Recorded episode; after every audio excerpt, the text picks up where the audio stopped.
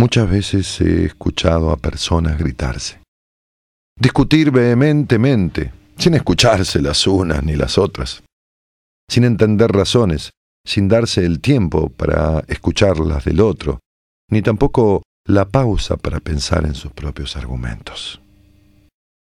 Un día, un sabio maestro de un monasterio preguntó a sus discípulos lo siguiente. ¿Por qué la gente se grita cuando están enojados? Los discípulos pensaron unos momentos. Bueno, porque perdemos la calma, dijo uno, por eso gritamos. Pero, ¿por qué gritar cuando la otra persona está tan cerca? En una charla preguntó el maestro. ¿No es posible hablarle en voz baja? ¿Por qué gritas a una persona cuando estás enojado? Y los discípulos dieron algunas otras respuestas, pero ninguna de ellas satisfizo al maestro. Y entonces, finalmente les explicó. Cuando dos personas están enojadas, sus corazones se alejan mucho.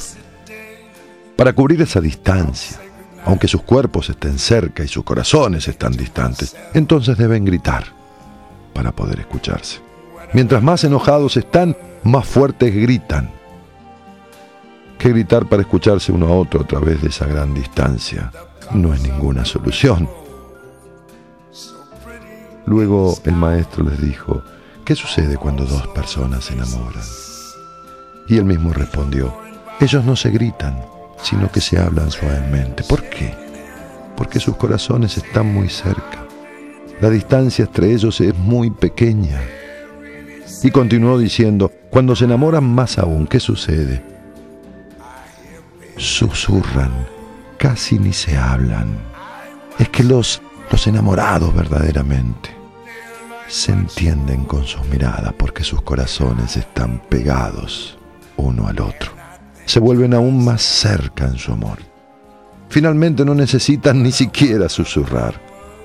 Y eso es todo. Así es cuán cerca están dos personas cuando se aman. El maestro se alejó diciendo, cuando discutan, no dejen que sus corazones se alejen.